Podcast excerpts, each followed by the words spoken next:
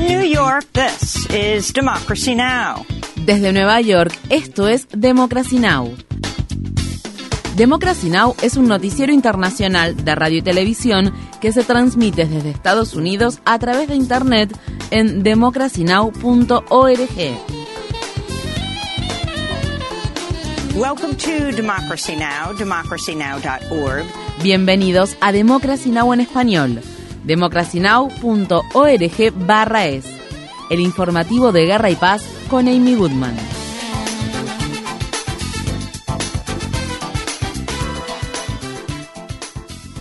Las autoridades de Hawái han comenzado a identificar a las víctimas de los históricos incendios forestales ocurridos en la isla de Maui, mientras el número de muertos asciende a 106 y cientos de personas siguen desaparecidas. La policía de Maui identificó a las dos primeras víctimas como Robert Dickman, de 74 años, y Buddy Jantok, de 79. Jantok era un músico muy querido que en el pasado había tocado con bandas como la de Carlos Santana. Debido a que muchos supervivientes expresaron su frustración en relación a las labores de ayuda del gobierno, las comunidades han establecido centros para distribuir alimentos, ropa y otro tipo de asistencia a las personas que lo necesiten. Mientras tanto, los hawaianos están advirtiendo sobre los forasteros que casi de inmediato empezaron a aprovecharse de los supervivientes para comprar tierras y propiedades en los alrededores de la histórica ciudad de La Jaina que prácticamente quedó en ruinas a causa de los incendios.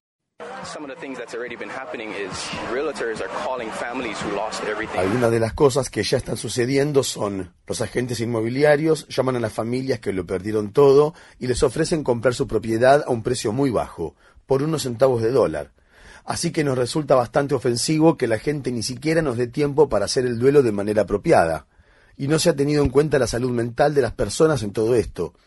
Ellos lo han perdido todo la gente ha perdido a sus familiares y que tengan esa falta de respeto, que vengan y realmente traten de comprar cosas, eso está fuera de lugar.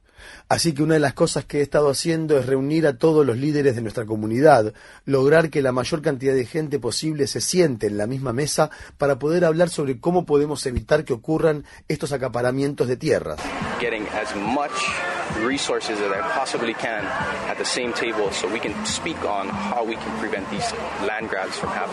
El presidente Biden dijo el martes que viajará a Hawái tan pronto como le sea posible. El martes se cumplieron dos años del regreso de los talibanes al poder en Afganistán luego de que Estados Unidos llevara a cabo una invasión fallida y ocupara el país asiático durante dos décadas. Los afganos se enfrentan a crecientes crisis humanitarias y de derechos humanos, las cuales se ven agravadas por el congelamiento por parte de Estados Unidos de miles de millones de dólares de reservas afganas depositadas en instituciones financieras estadounidenses y por la prohibición impuesta por parte de los talibanes que les impide a las mujeres trabajar en la mayoría de los sectores, lo que hace que la ONU y otras agencias internacionales de ayuda humanitaria no puedan prestar servicios ni operar en el país. Las mujeres y las niñas han quedado prácticamente excluidas de la vida pública. Estas fueron las palabras expresadas desde Kabul por Hosna, una joven de 24 años.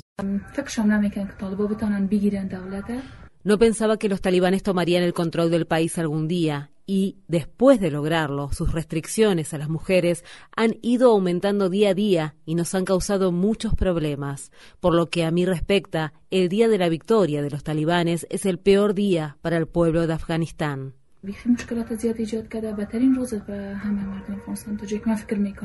Un enviado de la ONU ha pedido a la Corte Penal Internacional que procese a los funcionarios afganos por crímenes de lesa humanidad por cómo tratan a las mujeres y niñas afganas. Según la ONU, más de 1,6 millones de afganos han huido del país en los últimos dos años. La mayoría de esos refugiados, unos 600.000, han huido a Pakistán. Mientras tanto, decenas de miles de afganos que trabajaban para las Fuerzas Armadas o contratistas estadounidenses han estado esperando poder establecerse en Estados Unidos o que se tramiten sus solicitudes de visa. Muchos de ellos afirman que actualmente se encuentran atrapados en el limbo. Marwa, una joven de 18 años cuyo padre trabajaba como guardia para una organización no gubernamental estadounidense, vive con otros 11 miembros de su familia en una pequeña vivienda que alquilan cerca de la ciudad capital de Pakistán, Islamabad, mientras ven cómo se les acaban sus ahorros a la espera de noticias sobre de sus visas estadounidenses.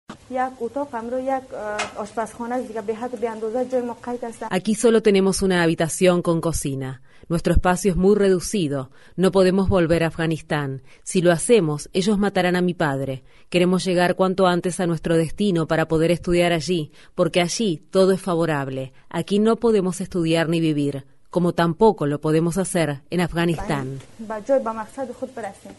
مثلا اونجا بریم درس بخونیم همه چیز برای ما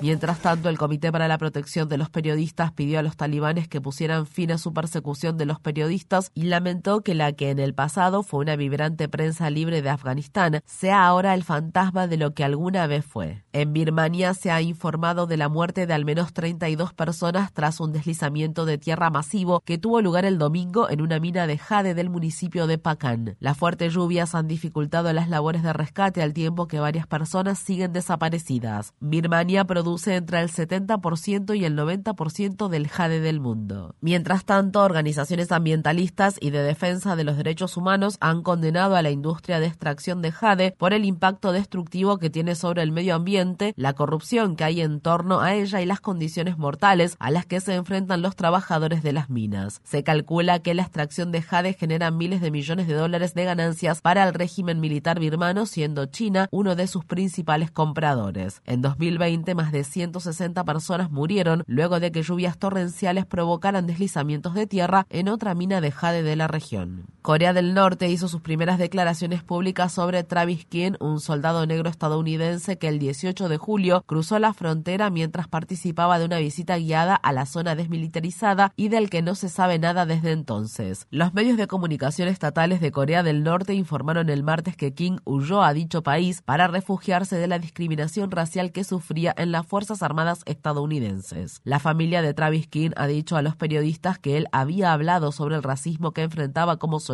y calificó la situación como una gran pesadilla. King había pasado dos meses en una cárcel de Corea del Sur tras ser acusado de agresión y debía regresar a Estados Unidos, donde iba a enfrentar un procedimiento disciplinario. En Paraguay, Santiago Peña asumió el martes la presidencia del país. El ex economista del Fondo Monetario Internacional es miembro del conservador Partido Colorado, que ha recibido numerosas acusaciones de corrupción durante sus más de 70 años en el poder, el cual tuvo un único paréntesis entre 2008 y 2013. Peña, quien se opone al aborto y al matrimonio entre personas del mismo sexo, reafirmó el apoyo de su gobierno a Taiwán en su discurso de Asunción. Nuestra relación con la República de China-Taiwán es una muestra de esto y del espíritu amigable y cooperativo de Paraguay con naciones a las que tenemos un gran afecto y con quienes nos sentimos no solo aliados, sino que también hermanos.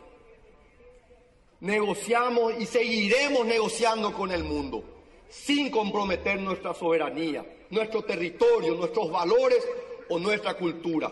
Por su parte, el vicepresidente de Taiwán, William Lai, asistió a la investidura presidencial de Peña. En Estados Unidos, los jóvenes encarcelados en la penitenciaría estatal de Luisiana, conocida como la cárcel de Angola, y organizaciones jurídicas están solicitando a una jueza federal que tome medidas urgentes y ordene la salida de los menores encarcelados en la tristemente célebre prisión. La Unión Estadounidense para las Libertades Civiles y otras organizaciones de defensa de los derechos civiles afirman que los reclusos menores de edad, quienes en su mayoría son negros, han estado encerrados durante el último año en el antiguo pabellón de reclusos condenados a muerte de Angola, una prisión de máxima seguridad para adultos con un historial de violaciones de derechos humanos donde los menores deben enfrentar condiciones abusivas. La Unión Estadounidense para las Libertades Civiles afirma, las investigaciones muestran que los jóvenes que se encuentran encerrados en centros para adultos tienen más probabilidades de suicidarse, sufrir agresiones sexuales y experimentar problemas de salud mental exacerbados. Las audiencias relacionadas con el caso continuarán hasta el viernes.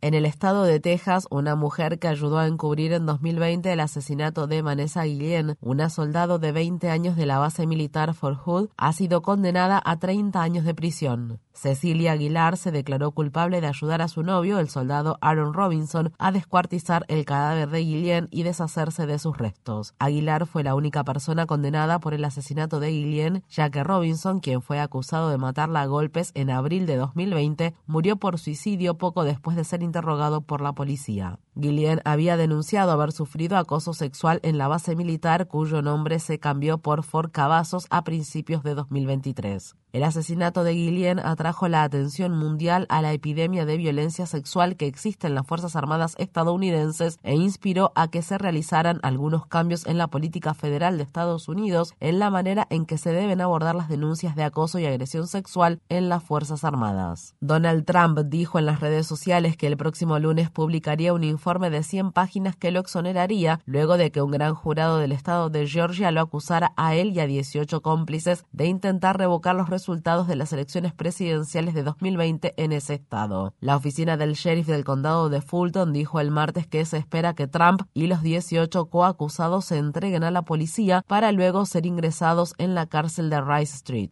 Trump tiene plazo hasta el 25 de agosto para entregarse. La cárcel está abierta a las 24 horas del día los 7 días de la semana, añadió el sheriff en el comunicado. El primer debate de las primarias presidenciales del Partido Republicano se celebrará el próximo miércoles 23 de agosto. Uno de los criterios para participar en el debate es comprometerse a apoyar al eventual nominado del Partido Republicano. Los candidatos que cumplen con los requisitos pero no han firmado el compromiso son Donald Trump, el ex gobernador del estado de Nueva Jersey Chris Christie y el ex vicepresidente Mike Pence, aunque este último ha dicho que lo firmará. En el estado de Illinois, un hombre ha sido condenado a 10 años de prisión por prender fuego a una clínica de la Organización de Planificación Familiar Planet Parenthood de la ciudad de Peoria. Tyler Massengill admitió haber utilizado un explosivo casero para prender fuego a la clínica en enero, unos pocos días después de que el gobernador demócrata J.B. Pritzker promulgó una ley que protege ampliamente a las personas que viajan a Illinois desde estados donde el aborto no es legal para someterse a dicha práctica. Massengill también tendrá que pagar 1,45 millones de dólares en concepto de indemnización.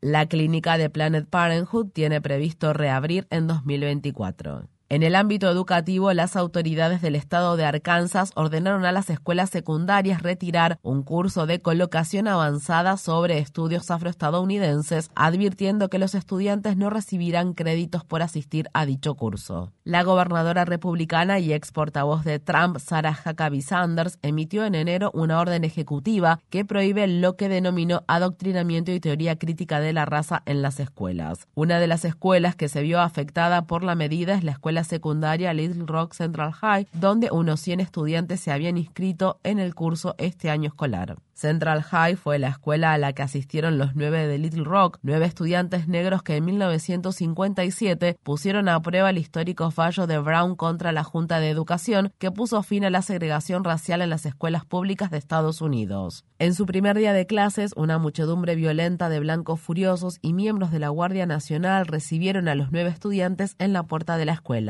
Eisenhower, quien era presidente de Estados Unidos en ese momento, se vio obligado a ordenar que los estudiantes fueran escoltados por las Fuerzas Armadas Federales durante el resto del año escolar. Muchas universidades del estado de Florida afirman estar retirando su curso de psicología de colocación avanzada debido a una ley estatal que establece que no se puede enseñar en las escuelas temas relacionados con el género, la orientación sexual y la identidad de género. A principios de agosto, Florida dio marcha atrás en una directiva que básicamente prohíbe el curso avanzado de psicología, pero los docentes temen las repercusiones que podría generar el dictado del curso, ya que sería casi imposible hacerlo sin violar la ley contra la comunidad LGBTQIA que se conoce como No Digas Gay. En el estado de Oklahoma, la Unión Estadounidense para las Libertades Civiles y otras organizaciones han interpuesto una demanda para impedir que el Estado financie la primera escuela charter religiosa de financiación pública de Estados Unidos. Las organizaciones afirman que la Escuela Católica Virtual San Isidro de Sevilla infringirá las normas de las escuelas financiadas con fondos públicos, entre las que se encuentra el adoctrinamiento de los alumnos en creencias religiosas y discriminará a la hora de realizar admisiones impartir disciplina y emplear personal, para lo que se basará en la religión, la orientación sexual, la identidad de género y otras características que se encuentran protegidas por la ley.